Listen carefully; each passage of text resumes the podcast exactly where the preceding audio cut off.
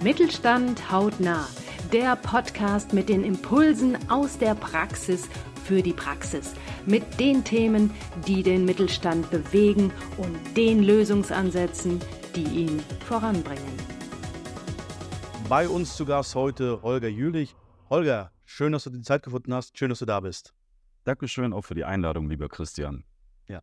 Holger, jetzt bitte ich dich doch ganz kurz mal so in zwei, drei Sätzen nochmal etwas zu deiner Position zu erzählen.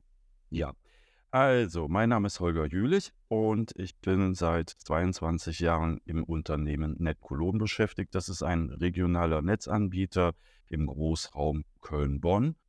Und wir beschäftigen uns mit der Infrastruktur mittels Glasfaser für sehr hohe Bandbreiten im Internet für unsere Geschäftskunden, zwar auch für die Privatkunden, aber ich bin für den Geschäftskundenbereich zuständig, dort für den Vertrieb und ja, beschäftigen mich den ganzen Tag quasi.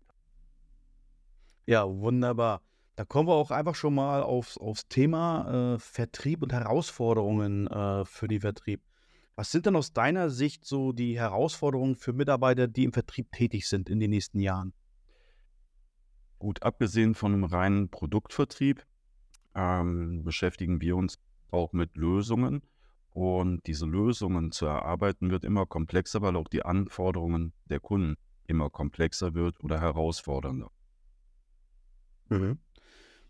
Die Anforderungen der Kunden, vielleicht kannst du da auch noch kurz drauf eingehen. Es gibt sehr viele Standards am Markt, aber äh, gerade was die Netzwerke betrifft, sind da durchaus sehr herausfordernde Aufgabenstellungen die wir dann halt mit den Kunden gemeinsam erarbeiten und natürlich intern dann besprechen müssen, um eine ordentliche Lösung präsentieren und anbieten zu können. Ja. Was, was sind so die, die Kundenerwartungen? Was erwartet denn der Kunde äh, im Gespräch von einem Vertriebsmitarbeiter? Ich meine, gerade heutzutage, Kunden sind aus meiner Sicht ja oder meiner Erfahrung immer schon sehr gut vorinformiert, soweit sie, sie das können. Äh, das heißt, äh, Produkte sind teilweise austauschbar, vergleichbar. Was, was erwarten da Kunden im Gespräch von den Mitarbeitern? Richtig ist, dass die Kunden durch verschiedene Medien sehr, sehr gut informiert sind. Auch die größeren Unternehmen haben logischerweise äh, richtig gute Fachkräfte beschäftigt und die wissen auch, was sie wollen. Nichtsdestotrotz gibt es immer noch Mittel und Wege, eine Lösung smarter aufzubauen. Und da ist es halt wichtig, dass man sich die Zeit nimmt und auch vor allen Dingen gut zuhört und mit gutem Fachwissen den Kunden auch ergänzt. Ja. Ähm, du hast ja, bist ja auch Co-Autor eines Buches, an dem ich auch mitschreiben durfte. Äh, professionelles Pricing in turbulenten Zeiten.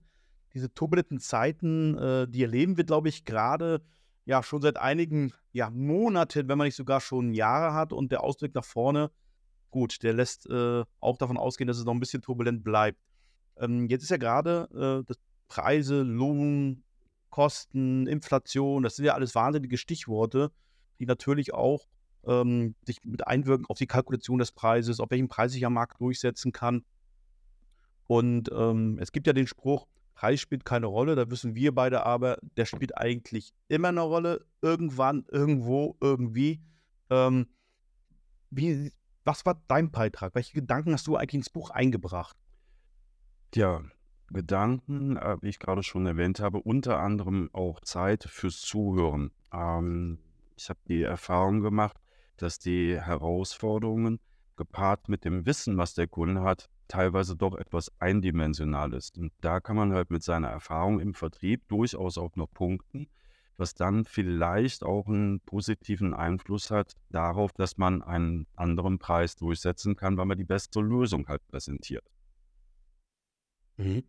Wenn, wenn es heißt, die beste Lösung, äh, in, inwieweit muss man sich da öffnen, um von seinem Angebot wegzukommen? Oder äh, geht das so weit, dass du sagst, das, was du an Informationen durch Zuhören sammelst, fließt ins Angebot ein? Oder wie kann ich mir das tatsächlich in der Praxis vorstellen?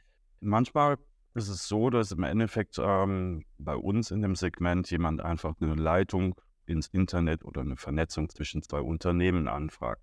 Dahinter steckt aber noch bei jedem ein gewisses Netzwerk. Dazu gehören Komponenten und die müssten natürlich auch zu dem, was wir anbieten, passen. Das kann man ganz gut unter einen Hut bringen, indem man da halt auch nachfragt, sich die Zeit nimmt, zuzuhören, welche Lösungen haben die intern umgesetzt, um das überhaupt kompatibel zu machen. Und das tun relativ wenig, die gehen halt aus, nehmen die Anfrage für eine Leitung auf, stellen keine weitere Frage und dann wird ein Produkt angeboten. Hier hätten wir die Chance auch mal zu hinterfragen, ob das von uns präferierte Produkt überhaupt zu dem internen Netzwerk bei einem Kunden funktioniert oder auch gut funktioniert. Denn wir haben ein Interesse daran, einen zufriedenen Kunden zu haben und nicht einfach nur ein Produkt zu verkaufen. Mhm. Heißt das also quasi, äh, man muss sich wieder mehr Zeit für diese klassische Bedarfsermittlung nehmen? Für die Bedarfsermittlung, äh, die hat der Kunde ja in der Regel schon abgeschlossen, weil er eine Anfrage sendet Mhm. oder wir wecken einen Bedarf draußen im Vertrieb. Nichtsdestotrotz kann man ja einen Mehrwert generieren, wenn man ein paar stichhaltige Fragen stellt, zum Beispiel, wie ist denn das Netzwerk nach außen abgesichert? Ist das überhaupt noch auf dem modernsten Stand? Bringt das etwas, wenn ich das modernste aus meinem Produktportfolio anbiete, drinnen aber zum Beispiel veraltete Technik ist? Das passt nicht gut zusammen und da kann man durchaus einhaken. Und ein weiterer Mehrwert ist, dass man sagt, okay, mein Ansprechpartner ist jetzt vielleicht genau für dieses Thema nicht der Spezialist, sondern hat einen externen Dienstleister.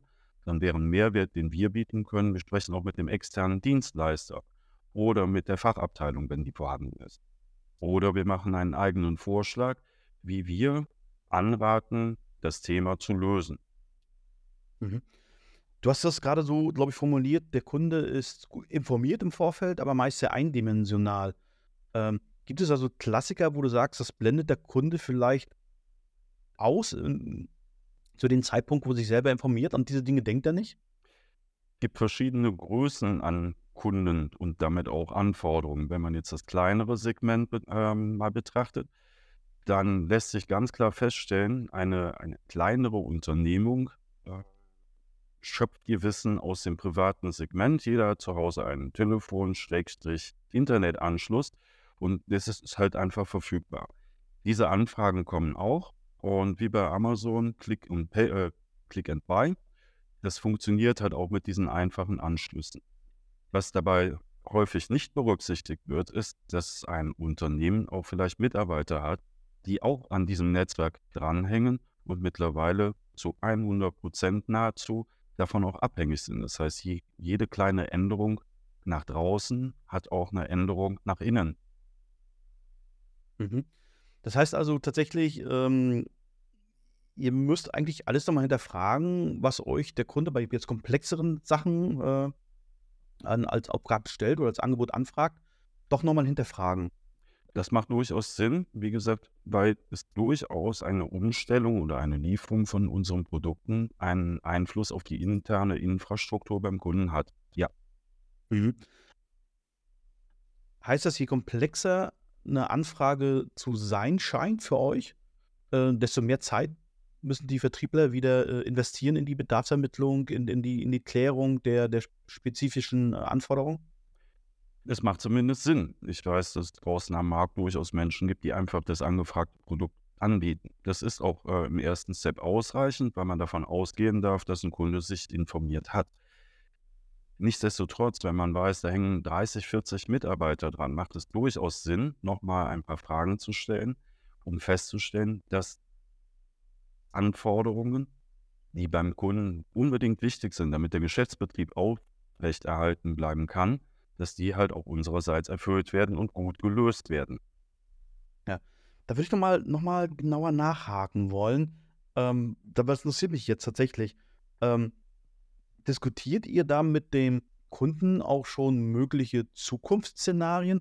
Denn häufig lebt der Kunde ja immer im Heute und Jetzt, Mhm. macht sich natürlich auch Gedanken, aber kann, das ist meine Erfahrung, gar nicht so die Herausforderungen der Zukunft so abschätzen. Greift ihr solche Dinge auf? Das ist äh, das Interessante an dem Vertriebsjob. Ja, wenn man das tut, dann äh, muss der Kunde sich im Endeffekt auch ein Stückchen selbst reflektieren und sagen, was er vorhat. Ist halt auch wichtig, zwar ein Produkt zu platzieren, damit es auch verkauft ist, ja, aber wie toll ist es, wenn wir beispielsweise bei dir, was hast du in den nächsten fünf Jahren vor mit deinem Unternehmen und man dann das jetzt vielleicht nicht korrekte Produkt, aber eine Empfehlung auszusprechen, wenn du das wirklich vorhast, empfehle ich dir, das zu nehmen, weil das hat in Zukunft dann bei deinen Plänen einen Mehrwert. Mhm. Man ist flexibler beispielsweise oder bei unseren Produkten, dann gibt es halt keine Upgrade-Kosten oder eine Leitung zu haben, wo du mich anrufen kannst und sagst, Holger, es ist tatsächlich so eingetreten, bitte hilf, und dann lässt sich das von heute auf morgen halt realisieren und nicht in einem langen Bestellprozess. Und somit wirst du halt mit deinem Unternehmen auch viel flexibler und kannst dich auf die Bedürfnisse, die du morgen vorfindest, direkt darauf verlassen, dass wir da eingreifen können und dir helfen können. Mhm. Wie ist die Reaktion der Kunden oder wie nehmt ihr das wahr? Honorieren die das tatsächlich, äh, dass ihr euch da ein Stück weit mehr Zeit nehmt und Dinge hinterfragt? Oder ähm, empfindet ihr es als lästig, weil jetzt klaut der mir noch meine Zeit und stellt mir 70 Fragen, die mich gar nicht interessieren? Was ist eure oder was sind deine Erlebnisse da? Äh, honorieren gehe ich jetzt mal nicht davon aus, dass du Euros meinst oder Dollars. Äh, ich kann aus meiner Erfahrung sagen, dass ich, äh, wie eingangs erwähnt, äh, schon über 20 Jahre bei NetCologne bin. Und äh, ein, ein wunderbares Honorar, was ich persönlich so empfinde, ist, wenn nach 20 Jahren immer noch jemand sich daran erinnert, dass du ihn gut beraten hast und sich meldet und eine Folgefrage stellt. Oder dass man jederzeit, wenn man ihn gut beraten hat, sich auch melden kann und nach einem neuen Bedarf oder einfach mal wieder ein Abgleich, sind die Anforderungen von damals noch so, oder haben sie sich geändert? Können wir was ändern perspektivisch? Uns viel, viel besser einplanen. Und diese, diese Loyalität unserer Kunden ist wirklich äh, grandios. Ja, super. Ähm, ja, genau. Ich meinte das nicht in Euro und, und, und Cent, aber da würde ich jetzt doch nochmal drauf zu sprechen kommen. Ähm, ich habe ja auch in dem Buch mitgeschrieben, bei mir geht es äh, vor allem um Nutzen- und Wirkungskommunikation. Und ich stelle ja so die These auf, äh, wenn der Kunde feilschen will, dann hat er deinen Wert nicht verstanden. Jetzt würde ich da mal bei dir nachhaken wollen. Ähm, lassen sich bessere Preise durchsetzen oder die gewünschten Preise besser durchsetzen? Ähm, neigt der Kunde nicht so sehr nach Rabattforderungen oder dergleichen, wenn man sich die Zeit nimmt, tatsächlich für eine intensive Beratung? Also honoriert er es auch in Euro am Ende? Man kann es natürlich nicht alles über einen Kamm scheren. Ne? Die kleineren, wie gesagt, sind aus dem privaten Bereich getriggert mit einem einfachen Anschluss. Die sind recht gut informiert, glauben sie zumindest. Und bei ganz großen äh, ist das Thema Ausschreibung, wo man in ein Raster reingepresst wird. Äh, da macht es häufig halt keinen Unterschied. Nichtsdestotrotz dazwischen ist ja auch noch eine interessante Menge.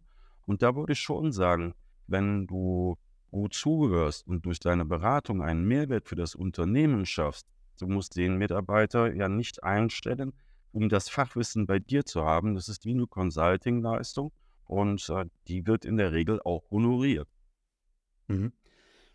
Was bedeutet das für, für ich komme nochmal auf die Kompetenzen äh, eines Vertrieblers äh, zu sprechen für die Zukunft? Wenn, wenn ich dir so zuhöre, heißt das ja, dass doch eine ganze Menge auch gefragt sein wird in Richtung Zuhören, also Soft Skills, auf Menschen eingehen.